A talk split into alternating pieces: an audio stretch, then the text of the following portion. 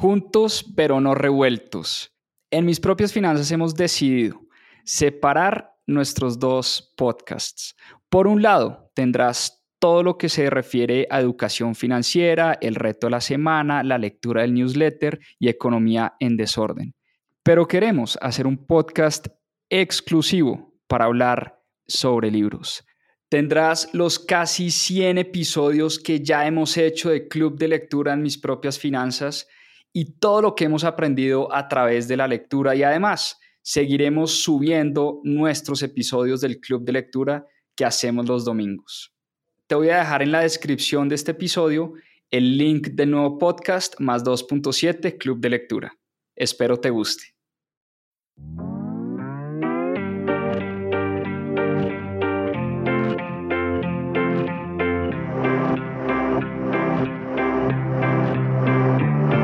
Hola, mi nombre es Juan Pablo Zuluaga, soy cofundador de Mis Propias Finanzas y quiero darles la bienvenida a Más 2.7, nuestro club de lectura. Durante 52 semanas leímos un libro todas las semanas y en este club de lectura van a encontrar la conversación de todo lo que aprendimos a través de la lectura. ¿Por qué más 2.7? En la región se leen menos de 2.7 libros al año y es una estadística que queremos combatir. Disfruten esta conversación y este aprendizaje que tuvimos a través de los libros. Bienvenidos. Buenas noches a todos.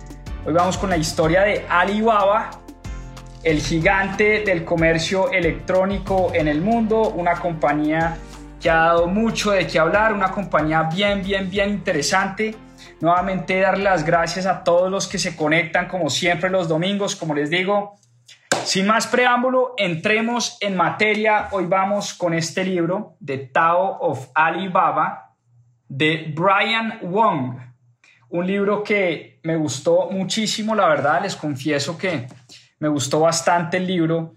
Y hace mucho quería leer sobre esta gran compañía, sobre este gigante chino eh, y sobre todo algo de la historia de Jack Ma, el fundador de esta compañía porque Alibaba realmente revolucionó la forma de hacer negocios en China. Alibaba puso a China eh, como un eje y un centro tecnológico del planeta y Alibaba hoy le está compitiendo a las grandes compañías de tecnología del planeta, empezando por Amazon y Mercado Libre. Es una compañía que ha logrado muchísimo en relativamente poco tiempo. Es una compañía que se fundó en 1999. Ya vamos a hablar un poquito de quién es Jack Ma, qué es Alibaba, qué ha logrado esta compañía en los últimos años y bueno, que habla mucho de la cultura de esta compañía. A mí me gusta muchísimo leer sobre cultura eh, de empresas, leer sobre eh, casos empresariales porque aprende uno muchísimo. Bueno, empecemos a hablar de este libro que es bien interesante porque, como les digo, habla de la forma en que Jack Ma y su equipo construyeron una de las compañías más icónicas del mundo del comercio electrónico y del mundo de la tecnología. Y empecemos a hablar del autor, porque realmente esta es una historia no de Jack Ma, no del fundador de Alibaba, aunque habla muchísimo de Jack Ma y su forma de liderazgo, pero más que todo es del paso de Brian Wong, que es el autor de este libro, por Alibaba. Y es que Brian Wong es hoy un inversionista, es además eh, un autor, un, emprendedor, em, y además tiene esa combinación de ser familia china, nació en Estados Unidos, pero vivió muchos años en China y conoce perfecto esos dos mundos, el mundo de Occidente y el mundo de Oriente, Trabajó muchos años en Alibaba de la mano de Jack Ma. Fue uno de, los primeros empleados de Alibaba. Fue creo que el empleado número 50 eh, de la compañía. Y este libro habla de su paso por Alibaba, pero sobre todo la forma como Jack Ma y su equipo construyeron este gigante tecnológico. Y el libro pues habla primero de la historia de Brian Wong, del autor del libro. Y Brian Wong iba a ser médico. Brian Wong venía de una familia china tradicional. Sus padres chinos emigraron a Estados Unidos y él nació en Estados Unidos, en el estado de California. Él vivía en Palo Alto, en Silicon Valley, en plena cuna de la tecnología del planeta, pero Brian Wong siempre tuvo por su cabeza que iba a ser médico. Siempre eh, estaba preparándose para ser médico, sus padres querían que él fuera médico y por su cabeza no pasaba otra cosa distinta a ser un gran médico, a prepararse para ser médico. Y siempre tuvo eso eh, en su cabeza y eso empezó a cambiar cuando hizo un par de viajes a China. Él viajaba a China en vacaciones a visitar a su familia y se dio cuenta de un mundo muy, muy distinto al que él vivía en Estados Unidos. Conoció un mundo completamente alejado del que él vivía en California, en Estados Unidos y sobre todo en pleno corazón de Silicon Valley. Él visitaba, por ejemplo, sus primos en China eh, y la China de Brian Wong, estamos hablando de los años 78, años 80, finales, principios de los 80, eh, Brian Wong conoció una China muy distinta a la China que conocemos hoy en día. Y esos viajes, en esos viajes se dio cuenta de y vivió en carne propia la pobreza profunda. China era un país eh, bastante pobre donde tenía zonas de la ciudad, zonas del país, perdón, zonas del país, regiones del país donde había una pobreza extrema. Y a Brian Wong le tocó vivir esa pobreza eh, de primera mano. Incluso veía cómo sus primos y muchos de sus familiares vivían eh, en unas condiciones muy distintas a las que él vivía en su, en su país natal, en California. Y de las necesidades de su país, conociendo las necesidades de su país, él se propuso algún día volver a China, ayudar a China. Y cómo son las cosas de la vida que años después, cuando él pasa por su universidad, hace una carrera pre-med y se estaba preparando para ser médico, pero realmente su pasión, que estaba, ayuda, que estaba en ayudar a la gente, realmente cuando empezó, consiguió su primer trabajo en consultoría, él terminó siendo consultor por unos años y se dio cuenta que le gustaba mucho el mundo de los negocios. Y por cosas de la vida también terminó viajando a China asesorar a compañías en su trabajo de consultoría, asesorar a compañías chinas. Entonces empezó a enamorar eh, de su país, de sus ancestros, del país de sus padres, del país de sus abuelos, y además tenía pues esas raíces chinas, él había vivido en Estados Unidos toda su vida, pero siempre quiso volver a su país porque se dio cuenta de las necesidades que tenía en ese momento China. Del otro lado del planeta, en California, conocía de primera mano las grandes compañías de tecnología que se estaban formando. Estamos hablando del año 98, 99. Brian Wong le tocó vivir de primera mano el ascenso pues de Amazon, de Yahoo, de eBay, de muchas de estas compañías que fueron las que lograron sobrevivir esa crisis de las .com, pero a Brian Wong le tocó toda esa crisis de las .com. Pero también, paralelo a eso, em, en China se estaba empezando a vivir una revolución y un cambio extremo. En 1978, para poner un poco las cosas en contexto, China se embarca en unas reformas de liberalización económica. China empieza unas reformas de apertura al mundo. Y en ese proceso de apertura al mundo, de abrirse al mundo, de pasar de ser un país comunista 100% a ser un país 100% capitalista, pero controlado por un partido, controlado por un partido comunista, es una combinación muy rara la que se dio en China porque era un partido comunista que mandaba, pero un partido que estaba dispuesto a abrirse al mundo, a permitir la creación de la empresa privada, a permitir las reformas de, liberalización económica, a permitir esa apertura al mundo que le diera a China la llegada de grandes capitales. Y en efecto fue así. Y es que China en ese momento era un país de cerca de 900 millones de personas, mil millones de personas, y era el país más poblado del planeta. Y cuando empiezan estas reformas de liberalización económica y de apertura al mundo, China empieza a ponerse en primera plana del mundo económico. Y se empieza a vivir un milagro literalmente económico. La economía se dobló en tamaño en ocho años. La economía china, el gobierno chino y en general el, aparato económico de China logró sacar a 800 millones de personas de la pobreza. Es literalmente un milagro económico lo que se vivió en China del año 1978 a lo que conocemos hoy. En China, mil millones de personas pasaron a convertirse en clase media, en clase trabajadora. Es la clase trabajadora más grande del planeta. Imagínense ustedes mil millones de seres humanos con capacidad de trabajo. Es una clase trabajadora muy, muy grande. Y se vivió una expansión brutal de la clase media, porque en la medida en que se empezó a permitir la empresa privada, empezaron a generarse nuevos empleos, se empezó a generar más riqueza, la gente empezó a salir de la pobreza y obviamente imagínense ustedes a 800 millones de personas consumiendo, consumiendo cosas, consumiendo alimentos, consumiendo tecnología, consumiendo ropa, consumiendo gafas, consumiendo relojes, consumiendo de todo. Entonces, empresa que se montaba en China empezó a ser una empresa eh, relativamente exitosa porque tenía un mercado interno muy, muy grande. Y aparte de ese mercado interno que fue creciendo de manera exponencial y de manera brutal, se dio una expansión de la clase media muy, muy grande también. Y en esa clase media, y a esa clase media, era a la que Jack Ma, el fundador de Alibaba, le quería hablar.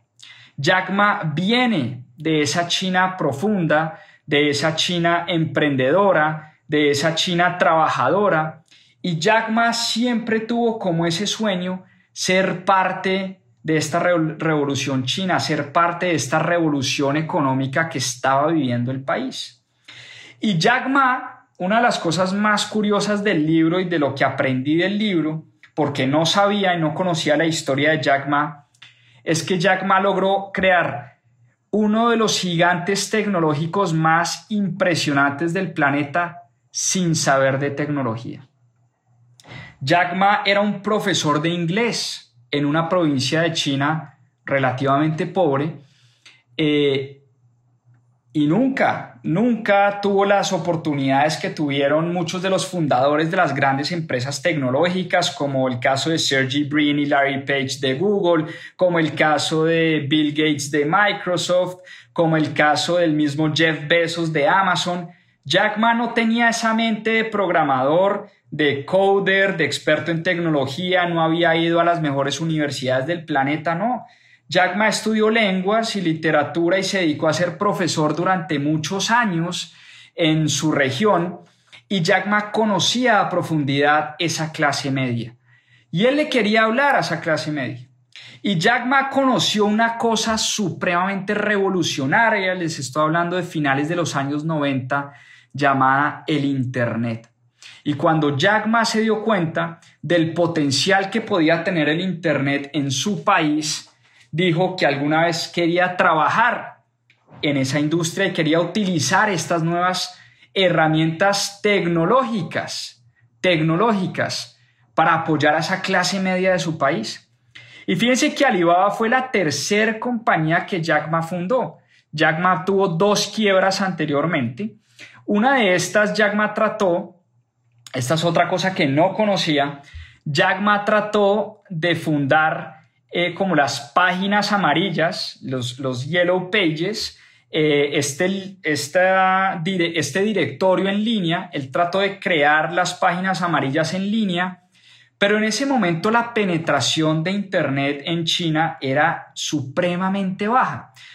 Dicen en el libro que cuando Jack Ma trató de montar el páginas amarillas en línea virtual, eh, en China, en China solo un millón de personas utilizaban Internet o sabían que era Internet. Imagínense, un millón de personas dentro de 1.600 millones de personas, pues eso es un porcentaje irrisorio. Absolutamente nadie en China sabía o conocía sobre el potencial de Internet.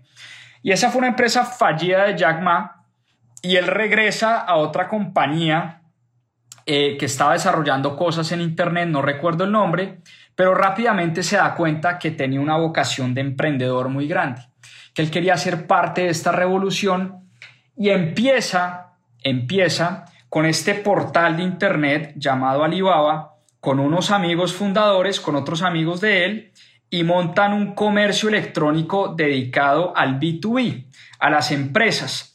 ¿Por qué? Porque él sabía que había una clase media muy grande, habían muchos pequeños empresarios y él quería ser la compañía que pusiera a estos pequeños y medianos empresarios a la luz del mundo. Él quería conectar a estos pequeños y medianos empresarios con proveedores, con clientes, eh, con contratistas del mundo entero. Él quería conseguirle muchos negocios a estos pequeños y medianos empresarios chinos y así nació Alibaba. La idea inicial de Alibaba era una plataforma de comercio electrónico para empresas.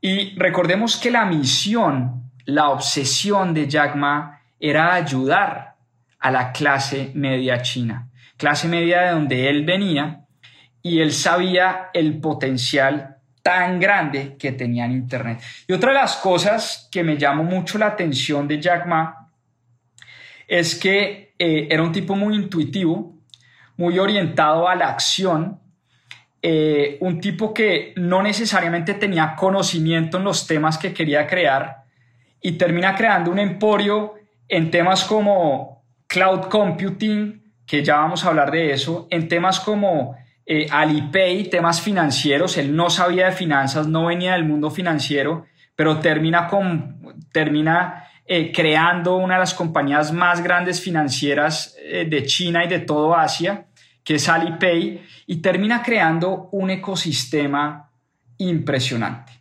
¿En qué consiste ese, ese ecosistema de Alibaba? Jack Ma empezó como una empresa de comercio electrónico para el B2B, es decir, business to business, para empresas.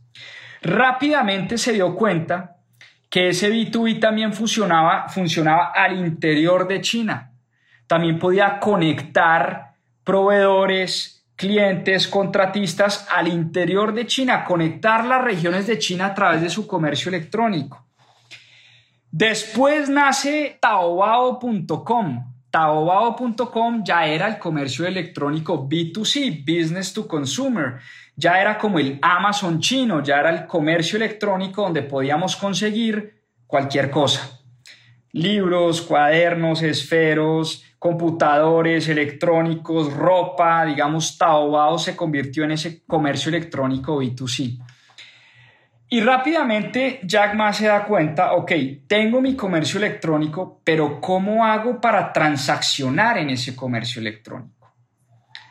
Y ahí es donde Jack Ma se da cuenta que necesita crear una compañía que permita las transacciones en línea trabajar con la banca en China todavía en ese momento era un tema supremamente complejo, era un, era un negocio, el negocio de la banca en China, un negocio supremamente cerrado, negocio 100% público, no habían permitido la entrada de privados a la industria financiera y a Jack Ma se le adelanta una, una compañía que se volvió su gran competencia, que es Tencent, y montan eh, WeChat. Primero montan el, negocio o por lo menos la aplicación eh, de, chat en línea, como el WhatsApp en China, WeChat, y después de encima de WeChat montan WePay, que era un sistema de pagos y sistema de transacciones por celular. Y en ese momento las conexiones de celular estaban creciendo de manera exponencial en China. Y Jack más rápidamente se da cuenta que para conquistar su mercado de comercio electrónico necesitaba apropiarse y apoderarse de las transacciones en línea. Él necesitaba poner a su gente a transar desde su celular y ahí es donde monta Alipay, que es una compañía también de transacciones eh, que cala muy bien con su negocio del e-commerce, con su e-commerce, pero lo que más me gustó de la historia de Alipay es que él estaba buscando un CEO para Alipay. Y había un amigo de él que se había convertido en una persona que seguía mucho la cultura de Alibaba, la cultura de Alibaba. Y un día el tipo lo llama a su oficina y le dice, oiga, eh, no recuerdo el nombre del CEO de Alipay, por aquí debe estar, pero bueno, eh, es que soy malo para los nombres chinos, les confieso. El caso es que el tipo llama al futuro CEO de Alipay y le dice, mire, le tengo dos preguntas. Primero, ¿usted tiene experiencia en la industria financiera? El tipo le dice absolutamente nada. Era la persona que manejaba recursos humanos en Alibaba. Y Jack Ma le pregunta que si tenía experiencia en la industria financiera. Primera respuesta es no. Nunca había trabajado en la industria financiera, jamás eh, había trabajado en un banco, no conocía el tema transaccional, no conocía el tema eh, financiero de fondo. Segunda pregunta, Jack Ma le pregunta si conocía PayPal, una compañía en Estados Unidos llamada PayPal que se dedicaba a esto, a transacciones en línea eh, y transacciones por Internet. Y el tipo responde, no tengo ni idea qué es PayPal. Y Jack Ma, con esa intuición de gran emprendedor que siempre tuvo y, todavía mantiene, le dice, usted es el perfecto personaje para ser el CEO de Alipay. Yo no quiero de CEO de Alipay alguien que traiga vicios de la industria financiera, alguien que ya conozca de fondo la industria financiera, porque lo único que va a hacer es un copy-paste, va a copiar y pegar lo que ya conoce. Yo no quiero que la persona que maneje Alipay sea una persona que copie lo que ya existe. Yo quiero que la persona que lidere el proyecto de Alipay sea una persona que venga sin vicios, sin sesgos y construya de cero lo que se convertiría en una de las compañías más importantes del ecosistema de Alibaba. Porque Alibaba realmente hoy en día es un ecosistema de muchas compañías. Uno reconoce a Alibaba por el comercio electrónico, pero Alibaba tiene negocios de comercio electrónico, negocios B2B, negocios B2C, tiene eh, Alipay, que se convirtió además, después hicieron un spin-off, un spin-off es como sacarle a una gran compañía una partecita del negocio y convertirla en otra gran compañía. Alipay en efecto fue un spin-off de Alibaba y se terminó convirtiendo en una de las empresas más importantes de China. Eh, y lo convirtieron en un grupo financiero llamado el Ant Group. Y ese grupo financiero, pues Hoy en día es un grupo enorme y que complementa muy bien el negocio de Alibaba. Además, tiene un negocio de logística impresionante. Imagínense ustedes lo que es enviar productos y manejar un comercio electrónico en uno de los países más grandes del planeta y al mundo entero. O sea, realmente hoy en día Alibaba lo que es hoy es una compañía de logística impresionante. Pero eso es el contexto del libro. Ya hablamos del autor, de Brian Wong, ya hablamos del milagro económico de China y ya hablamos de lo que logró crear el ecosistema de Alibaba, que son muchas compañías al tiempo, incluida la de cloud computing, computación en la nube, pues que hoy le está compitiendo a los grandes del cloud computing como Microsoft, como Amazon, como Google, entre otros, entre muchos otros. Pero realmente el libro de lo que se trata es de la forma de hacer negocios en Alibaba. Y Tao en chino traduce forma, way. Y entonces el título del libro es La forma en la que Alibaba hace los negocios. Y realmente de lo que se trata este libro es de la misión de un gran equipo de trabajo de la misión de un emprendedor como Jack Ma y de la misión, de la visión y los valores de un equipo que ha logrado ser parte de la revolución china. Entonces hablemos un poco de la misión de Jack Ma y de la misión de Alibaba. Por un lado, como les decía al principio, la misión la misión de Jack Ma y la obsesión que tenía Jack Ma es ayudar ayudar a que el mundo entero hiciera negocios con China. Entonces, perdón acá que tenemos eh, pequeño incendio con los hijos, pero bueno, la misión es eso, es la razón de ser de las compañías.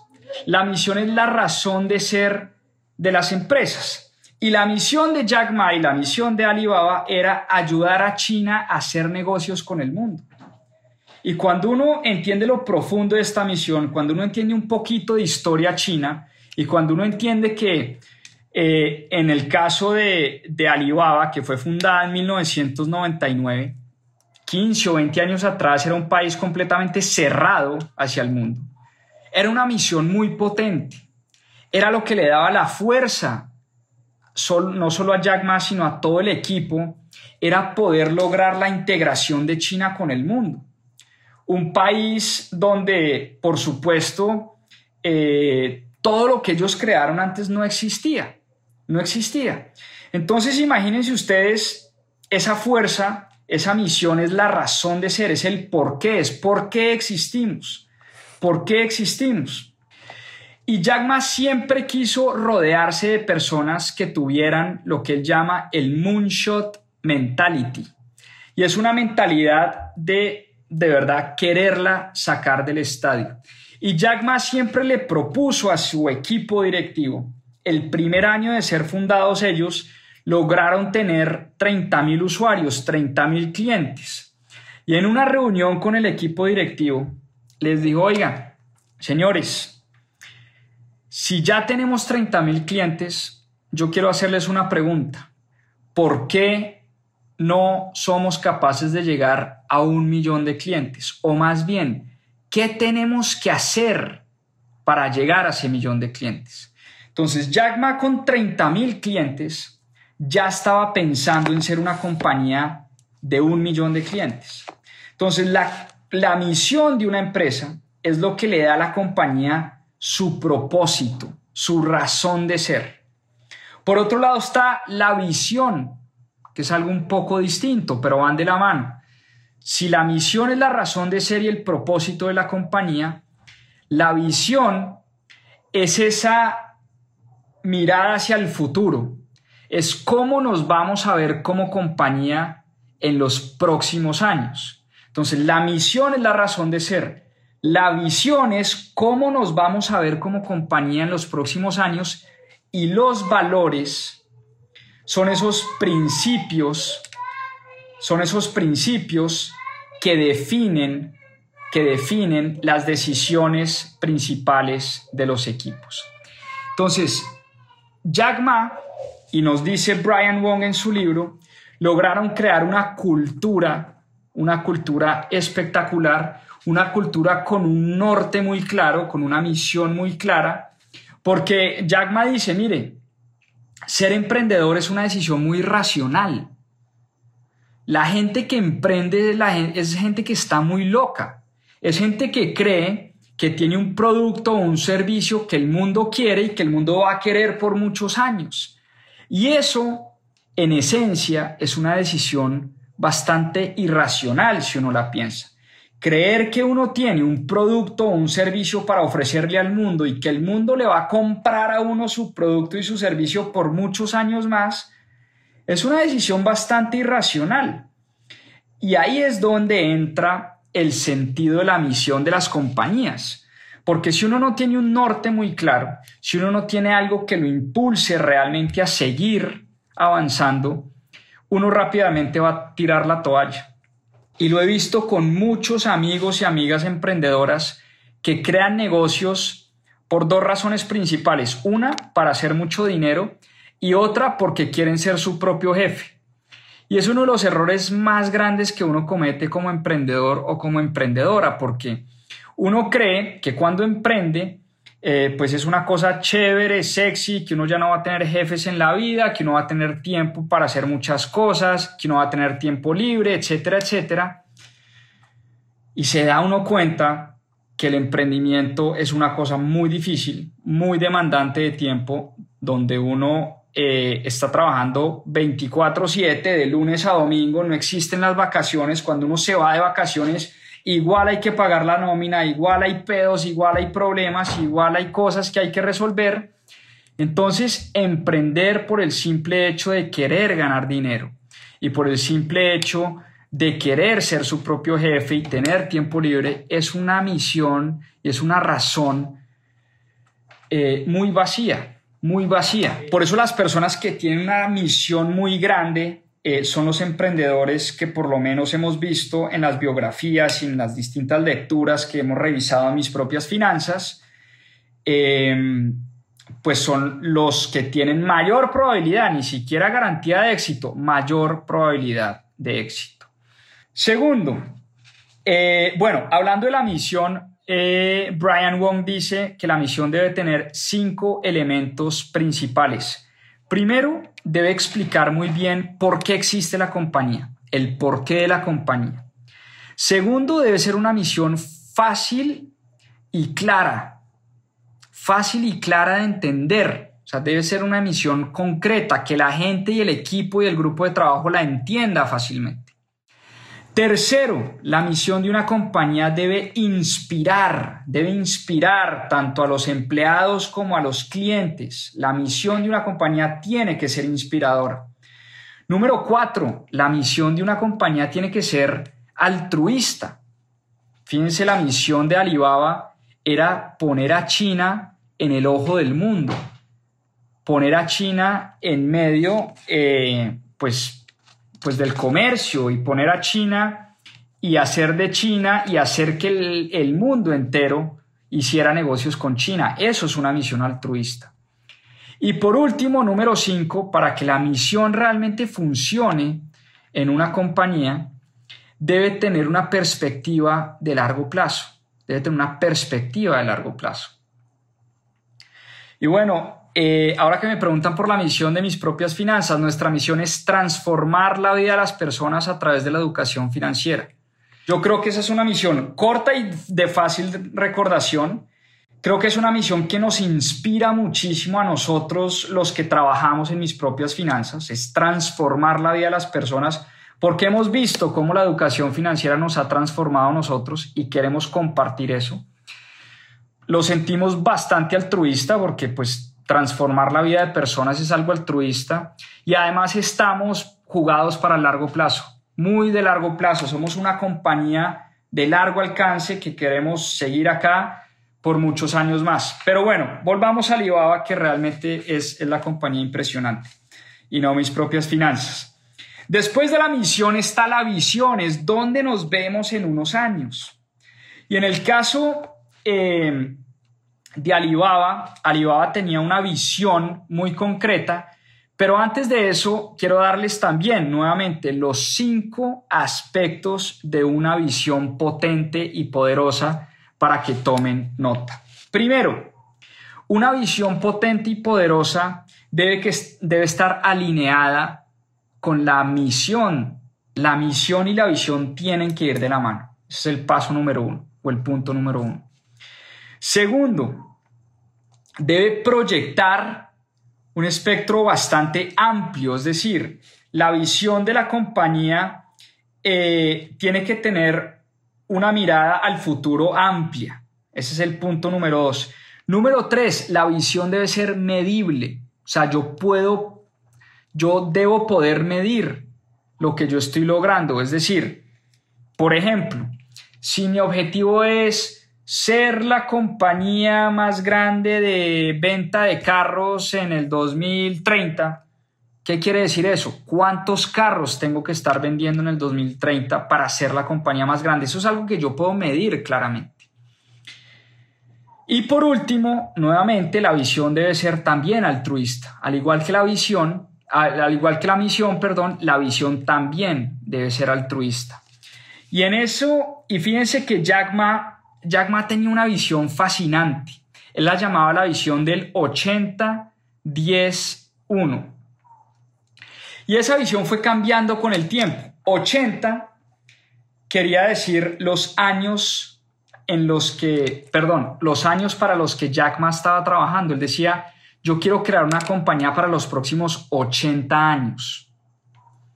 El número 10 el número 10, él quería estar entre las 10 páginas de Internet más visitadas del planeta. Entonces, una compañía para 80 años y una de las 10 páginas más visitadas del planeta. Y el número 1, él quería ser el partner número uno para los negocios y para la gente en China. Quería que la gente y los negocios, cuando pensaran en hacer trading, comercio, intercambiar cosas, comprar cosas, tuvieran a Alibaba como número uno en su cabeza. Y esa visión, que fue cambiando con el tiempo, migró, y eso me pareció una parte fascinante del libro, pasó de 80, el número 80, pasó a 102 años.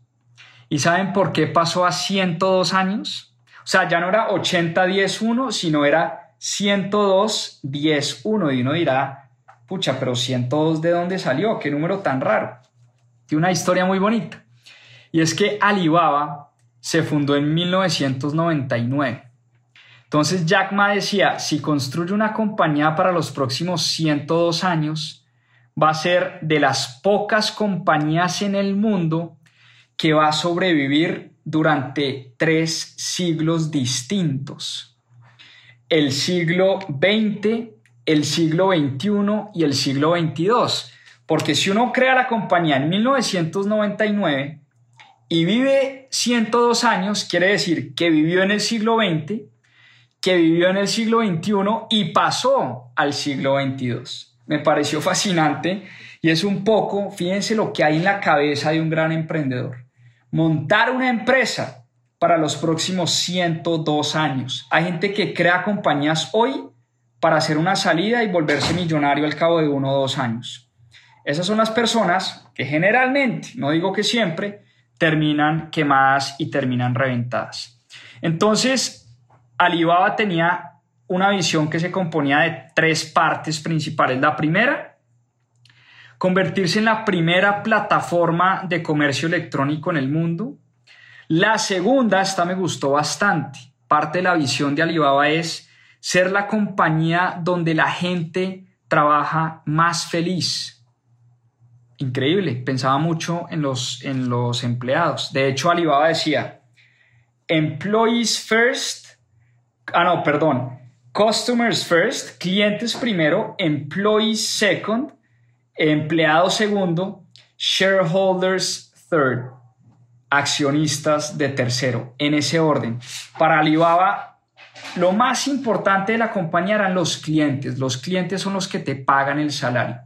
Segundo, la gente, los empleados, los empleados. Y tercero, los accionistas.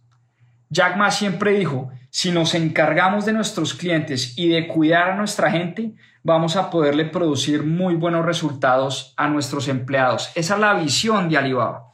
Y finalmente están los valores. Los valores son esos principios guías que guían todo lo que hace y todas las decisiones que toma Jack Ma y que toman los directivos de la compañía. Y también los valores fueron evolucionando con el tiempo y finalmente definieron en Alibaba que iban a tener seis valores principales. Se los leo. Ese es el primer valor. Customers first, clientes primero. Employees second, empleados segundo. Shareholders third, eh, accionistas de tercero. Segundo valor, importantísimo en Alibaba, la confianza. La confianza lo es todo, decía Jack Ma. Si nosotros logramos generar confianza en un país donde, en, el que la gente no confía, en China, cuando uno dice made in China, hecho en China, uno dice, ah, eso es chiviado, eso es de mala calidad, eso es, eso es basura, ¿no? Y Jack Ma sabía eso. Jack Ma sabía que la gente no confiaba en China. Entonces Jack Ma quería construir una compañía en la que la gente confiara, confiara. Valor número dos. Valor número tres, el cambio es la única constante. El valor del cambio, de, de estar evolucionando, de estar creciendo, de estar mejorando todo el tiempo. Un valor muy importante en Alibaba. Valor número cuatro.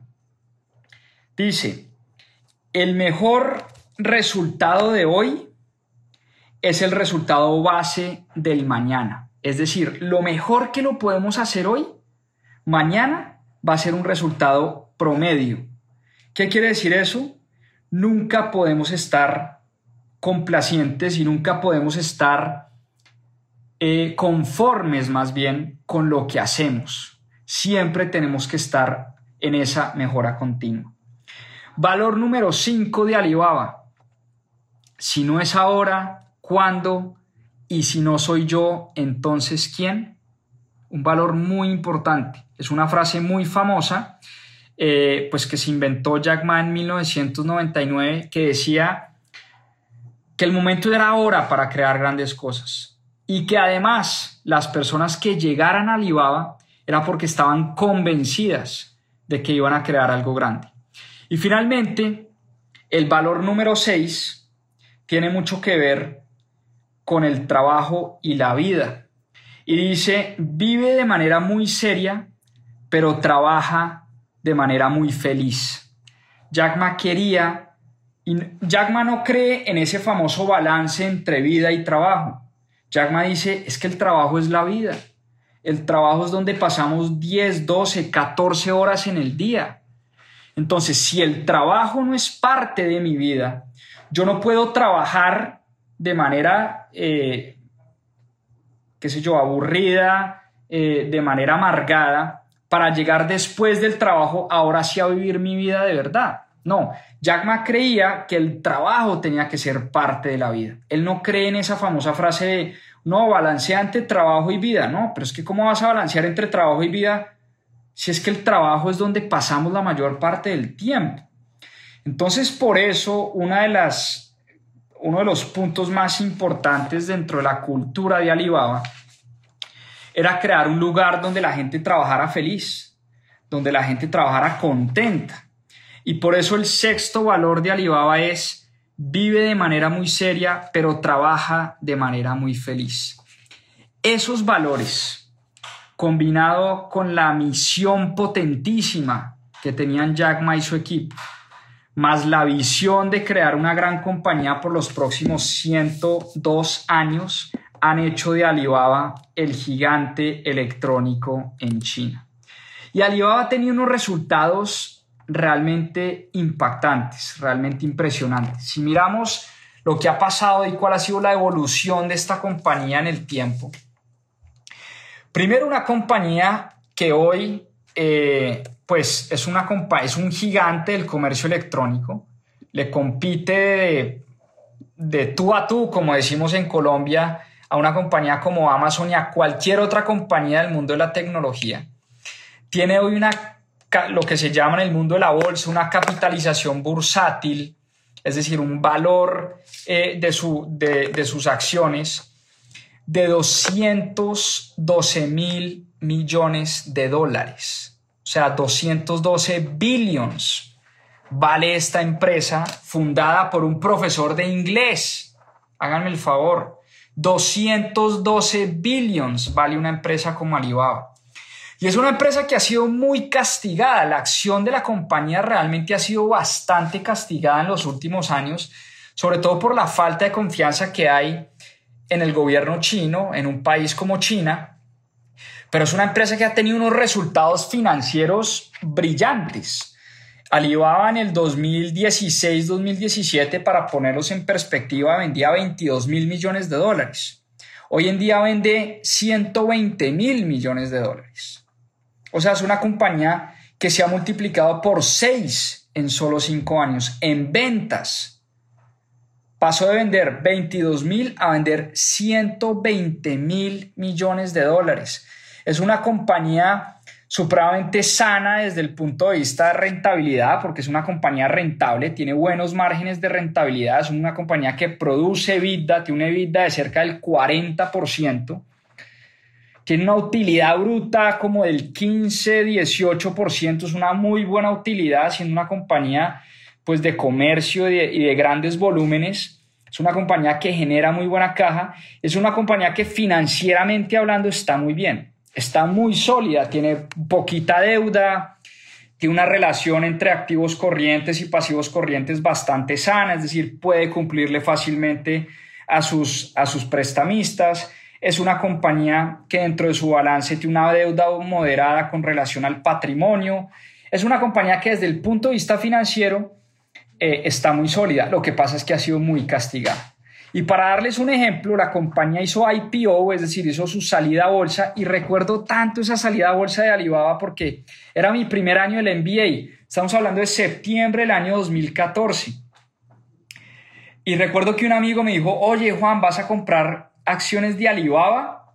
Primero, yo no invertía en bolsa en ese momento, apenas estaba eh, haciendo mis primeras inversiones. Y segundo, eh, no tenía ni idea que era Alibaba. En mi vida había oído que era Alibaba en el 2014. En mi vida. Eh, en mi vida. Entonces, una compañía que ha tenido una transformación impresionante, pero ha sido muy castigada. En ese año, la acción salió como a 95 dólares y su IPO. Y la acción ha tenido un crecimiento exponencial, pero también una caída brutal en los últimos años. Esa acción llegó a valer cerca de 320 dólares, si no estoy mal, como 310 dólares por allá en el año post pandemia, 2020-2021. Y hoy en día, ¿cuánto fue? Nueve años después de su salida a bolsa, casi nueve años después de su salida a bolsa, está por debajo del precio al que salió a bolsa. Imagínense eso por debajo del precio. Hoy en día Alibaba se cotiza como en 80, 80 dólares más o menos vale una acción de Alibaba. Nueve años después, después de que la compañía se multiplicó por seis en sus ventas, la empresa se transa en el mismo precio. En lo personal es una empresa que estoy siguiendo muy de cerca. Eh, todavía no tengo inversiones en Alibaba, pero les confieso que estoy muy cerca de hacer mis primeras inversiones en esta compañía porque me gusta mucho lo que vi en sus estados financieros. Lo que pasa es que hay un tema de confianza, el manejo de la información, y uno no sabe China, el gobierno chino, en fin.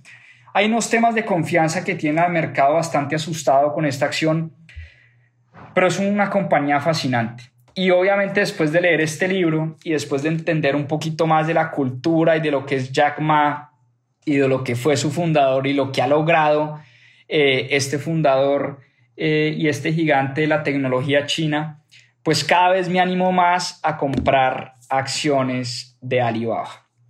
Con esto cerramos, con esto termino.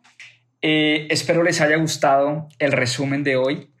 Un resumen, perdón, un libro que en lo personal me encantó, me gustó mucho. Me encanta cuando leo sobre culturas empresariales y sobre historias empresariales. Eh, aprendí bastante y espero también poner en práctica muchos de estos principios que aprendí leyendo este libro de Brian Wong sobre la historia de Alibaba. Les mando un abrazo enorme. Gracias a todas las personas que se conectaron. Saludos, chao, chao, que descansen, una feliz noche. Nos vemos, a seguir aprendiendo. Muchas gracias por acompañarnos en este capítulo de Más 2.7. Acá les dejo unos adelantos de lo que se viene en nuestro próximo episodio. A seguir aprendiendo. Por un monje budista llamado Dandapani, The Power of Unwavering Focus, el poder del foco, la verdadera pandemia que estamos viviendo es una pandemia de distracción de nuestra mente